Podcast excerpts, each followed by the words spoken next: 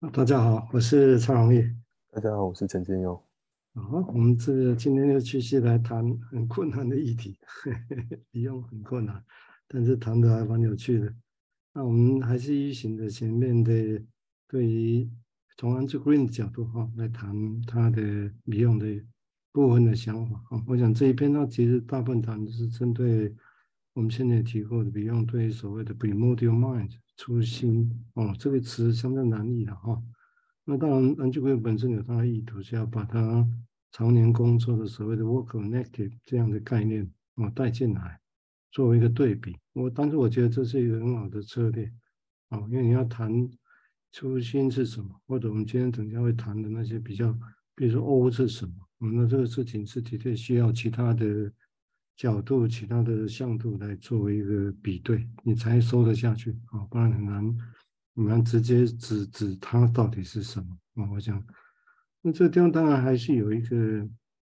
以这一篇来讲啊，他要谈这个事情的时候，因为谈最初的心，那最初的心到底是不是就是 O？就可以在 E 哈，就是我们从火山中也是可以回到本来面目呢，回到本心，有这样的说法在这里头。但是从这个角度来讲，是的确有点接近啊，哦，这个意思啊。但是我是觉得先不急着往这样来跳哈。我想我们就先回到用用 Beyond 的论点来讲啊。那当然包括 Andrew Green 他认为他他这他说的很谨慎啊。比如说也是从从一些生物学的基础来讲，作为一个呃，这个当然有受达尔文进化论的影响啊。这整个动物。我们在人的身上是不是还有留着更早期的那些动物的遗迹身上的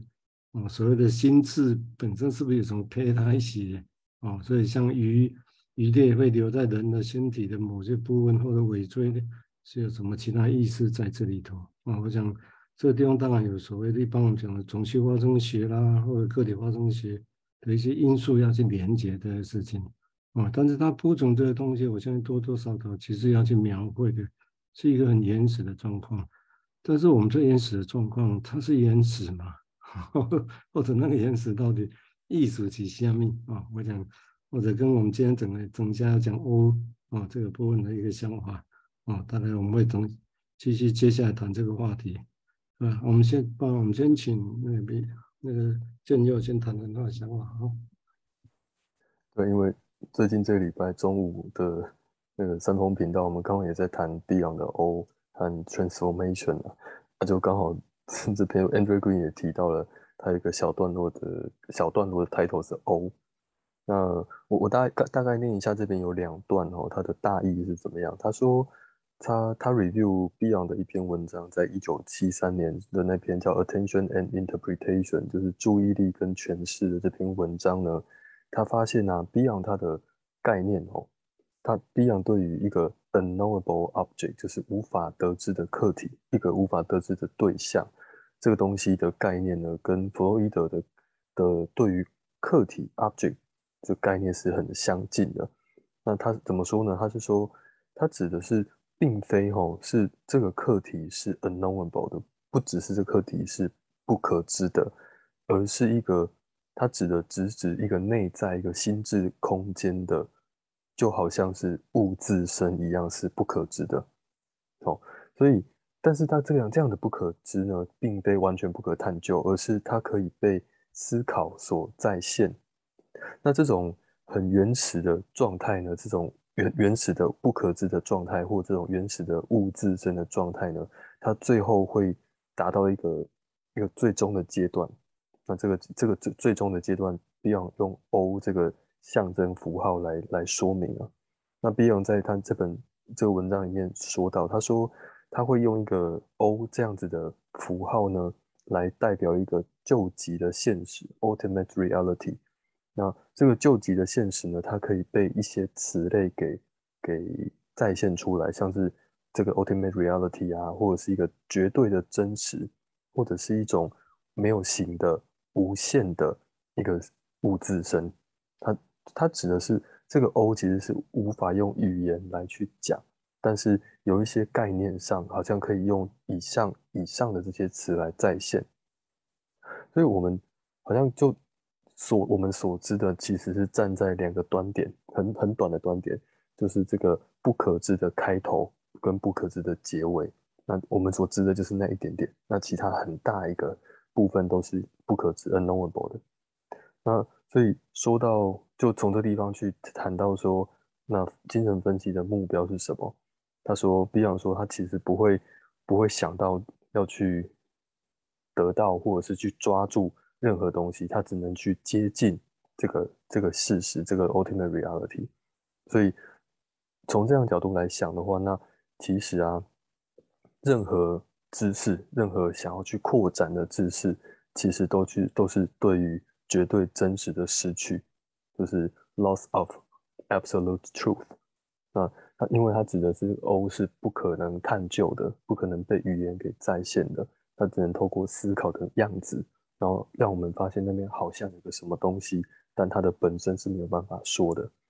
第一段先我们先想到这边哦，那但是这里边跟 Andrew Green 的 negative，还是说我们很熟、比较熟悉的那个 unconscious，是会有什么样的关联呢？那我大概想了一下，是说 unconscious 在这篇文章我们先前在讨论过，就是 unconscious 就是 unconscious 那些无法被谈论的事情。可是，一旦它如果被谈论了，那它就不是 unconscious 了，它就是 conscious。那就如同那个这个 O 这件事情是也是没有办法被讲的。因为一旦讲出来，它好像就失去了某种，呃，你可以说是自由嘛。因为我们一旦说话了，用言语把试着把一些事情描述出来，而且带着一个意图是想要诉说这个东西就是我要说的了。那如果是这样的意图之下所使用的语言的话，是很可能让这个角度呢被锁死了，或者是它就停在那里，那是一个没有生命的思想，所以。与其说，这这回到这就回到了在治疗的时候，呃，诠释这件事情的用途是什么？那其实有一些刚开始接触精神分析或者是嗯学生之类，他们可能会有个概念，就是会觉得说，哎，我一定要做一个很漂亮的诠释，一个很正确的诠释，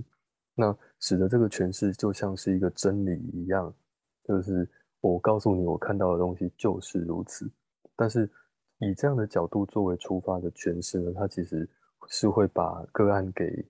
个案的思考，个案可以碰触自己的未知，这样子的可能给封死的。因为诠释它只是一种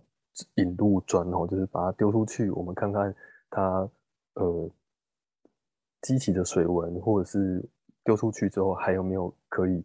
碰到其他的石头，让我们知道它放它的。这个个案呢，它它的潜意识的方向大概是在哪里？所以那个丢出去，用语言丢出去的目的，并不是为了得到一个正确答案，而是好像丢出去了，那里产生了什么样的变化？是那样的变化，让我们发现好像还可以往这边想想。那这里底下还会有什么东西？好，我我先想到这边。嗯，我想看看。这个涉及好几个命题了哈，我现在从刚刚那个水波的比喻，我觉得还蛮有趣的。也就是说，我们丢个石头下去，但我们用物理学来这样知道就是扩散嘛哈。但是如果后面底下没有其，我们不知道其他地方有没有阻碍，或者所谓的有没有东西在那里，那怎么知道？好像它在起另外一个水波，我们就知道那边还有一个东西在那里。那我们也知道那个东西的。流向是那个地方，我、哦、想这个地方当然我们会难免还是会有这样期待了哈、就是我们说的东西或者丢出来的东西，是不是可以让我们知道一些些事情？哦，那当然这个假设就会跟刚刚提到，就是说到底我们前世本身是不是就是一个真理，是不是就知道的？因为这的确在当初有一段时间在文献。史上有一段时间有常有这样的标题，也就是说，就个案的改变是没有我们诠释对的，所以它才改变。有一段时间很多讨论这样的标题，但后来就少了。少的原因是因为我相信事情没那么单纯。那对我来讲，我觉得包含就被或者是 Beyond 本身来讲，我觉得他们的确是很诚实的，愿意面对这种那不知道是什么的状况。哦，也很的确很难知道完全真正的因素在哪里。那这样会不容易，原因在哪里？你知道吗？就是金融分析，如果我们把它放到现实脉络来讲，金融分析本身，如果它需要，它要在社会上去生存的话，哦，尤其又是在跟其他的竞争的话，那你要把自己推论到这个都不知道，这个要很大勇气，你知道吗？除非说像我们现在很多宗教早就存在了，那不然你一个在科某种程度还算是在科学 脉络下的东西，哦，要要这样来讲来说，我觉得是是不不简单的事情，哦，但是也因为这样，我也我有这样面对哦，才会有后续的其他的一个一个事情出来啊。哦那这个事情当然就涉及到今天从开始也提到，就是说，那到底所谓的把这个当做金融分析的重要的目标，那如果是当做目标，当然我个人会想的是说，那这如何让一个人有这样的能力的？哈，当然，也就是当然，如果我们说大部分的人有这个能力，像大部分人都可以做一个好母亲，所以整个社会大致我还 OK。但是，如果我们要把它变成化约成是一门学专门的专业的话，啊，包括不管叫金融分析或金融分析及相性治疗，那当然就会涉及到，那这个东西如何训练，如如何的训练或者做些什么，才能让人真的有这样的一个能力，哦，可以来往这个方向走啊，包括很简单的是说，那我们做一个前世如何，我们真的不抱持的。这是我是在说真理，啊，我只是在丢，好像在丢入某一个东西，但是也不是随便丢的，哈 丢出来也是有一些道理的，啊，但是这个道理不是到真理的程度，然后让我们再扣做后期的观察，啊，目的真的是要让对方是自由的，这这讲起来都容易啊，但是实情上如果去有这样的过程，或者有这样的想法，或者如果的达成了这个能力。这个我觉得都会是整个在这个论述上啊，我觉得都会是蛮重要的一个面向啊。好，我们接下来请建佑再谈谈他的想法，谢谢。科科学哦，科学比较像像是我们有一个，那是一种精神，就是我提出一个假设，然后我试着去做一些实验啊，然后让用那些实验来去印证这件事情，然后而且这个。这个实验是有再现性的，就是换成别人来做，同样的条条件来做是都可以有一样的结果的，而且那样的结果还经过统计学的计算，是打表示说那是一个有有统计学意义的。所以那那里面有，这除了这个本本来的这个科学之外，它还有一个跟统计相关的科学。但是我们似乎很很习惯的是是去去从。科学里面找一个确定的事情，例如我印象是以前在训练的过住院医师训练的过程中，那我们会被教导说，那你要找找一种命题啊，或者找某一种特定的的统计的方式啊，或者是剔除某些要素啦、啊，或加入某些要素，使得你的命题是可以接近统计学意义的。那如果真的没有办法的话，那我们再来换看看，换别的方法。所以。这好像是已经有一个东西在那里，然后我们再再去逼近它，而那个在那里的东西，则是则是一开始我们的命题。所以，这说说起来蛮蛮难堪的，就是在这个科学里面，其实我们比较多、更多接触到或意识到的记忆所及之处的，都是那些可以确定的、可以操控的、可以掌握的、调整的，但是。其实也忽略了前前面哦，在在最前面最前面那个观察到或感觉到有什么怪怪的，然后慢慢再形成一个假设的那个那个阶段，那也是我我在相信这件这件事也是科学的一部分，而这件事是存在于精神分析或精神分析取向的心理治疗里面，在我们是第一手哦去面对到那种很原初的，就是 primordial 那种妈妈在面对婴孩啊，这个婴孩是。什么都不会说，也没有办法沟通，而我们只能用一种自己也身上也是一样很原始的东西。那像维尼卡说，那个妈妈是用一种全感官的方式在跟婴儿沟通的，就是去感觉，甚至有些几乎是直觉的东西在那里运作的。而那直觉出来之后，到底这个东西是准的还是不准的，那是婴儿无从验证的，而好像是。我们是从这种直觉开始作为开端，然后才慢慢的把我们心里面或心智里面可以使用到的语言，一个一个拼凑上去，后去慢慢接近那种直觉，但是那个直觉却不全然就是就是那个我们所感受到的那个现场。啊，所以就这这边就那个语言附着上去这个过程，就好像是一种变化一样，就是诶，有一个东西跑出来了，可是那个东西是什么，我们还不知道，所以。就用着另外一套方式来把语言一一块一块贴上去，所以这里面就就也很像是我刚刚想到的那个科学的本身，再加上统计学这件事情，所以那个东西出来跟我们如何使用语言，或者是说这个文化如何使用语言这件事情也掺杂在里面，所以使得那个那个真正的东西真的是越来越难企及，但是我们不用这种方式，却没有办法达到一个目的。那就是能够把所知的、所感觉到的先记下来，所以那背后藏着有太多的无可奈何或者是不确定。但是为了要能够先度过现在的难关，我们得得要先抓住某些事，或者先至少宝宝他虽然不是真的很饿，可是他有一个奶奶喝，他至少好像可以撑过去一样。那精神分析的的历程似乎就是在这种。一个一个里面，先活下去再说，先活下去再说。那等看看，那那我们真正的目标是什么？那个水文它到底会扩散到哪里去？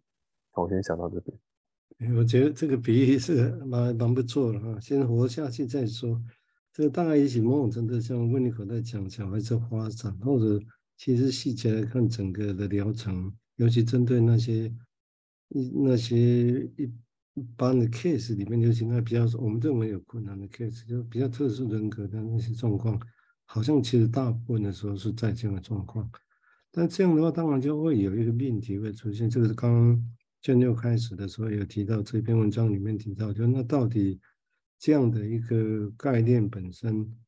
就是利用这样的概念本身啊，到底跟 unconscious 哦，这个到底跟 unconscious 差别在哪里？因为这边呢，其实也特别提到了，好像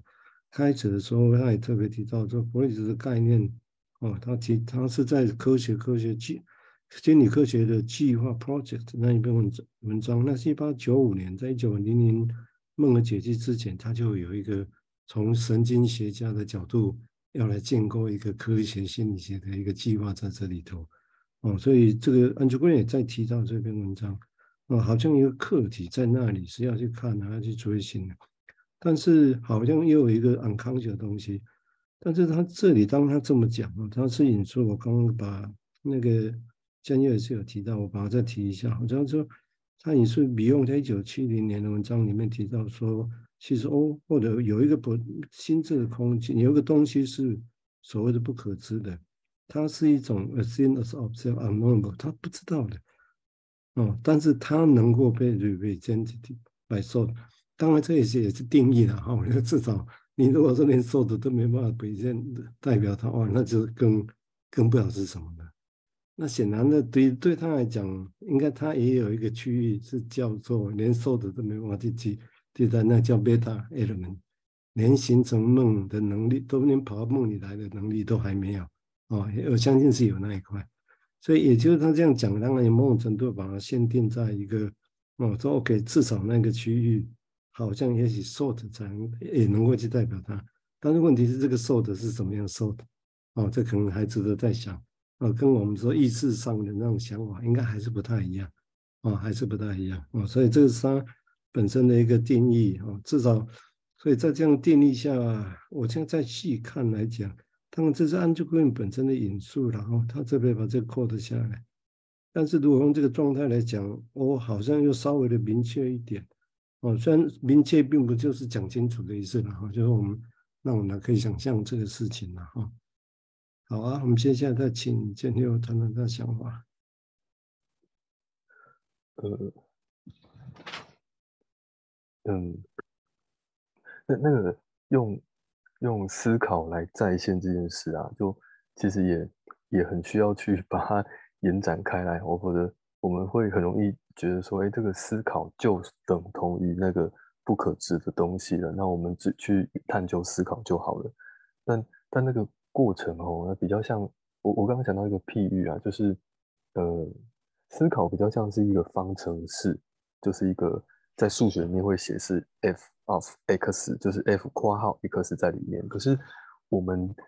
却不见得知道这个方程式的内容到底是什么，我们只知道那是一个方程式，然后有东西进去，它出来的是另外一个东西。然后我们站在是等号的右边嘛，就是我其实不太知道那中间发生什么事，我只知道开头就是一个感官，不管是我们听到、看到的或想到的事情，然后接着跑出来的那个结尾，就是刚刚文章里面说我们所知道就是一个 unknowable 的开头跟结尾，这就是知道进有什么东西进去了，但是中间经历了什么东西不知道，然后出来这个东西我们可以感觉到或可以想到。或可以连接到，但是这两者前后这两者它们中间的关联到底是什么？他们是跋跋山涉水呢，还是在原地跳一下呢？其实我们都不知道。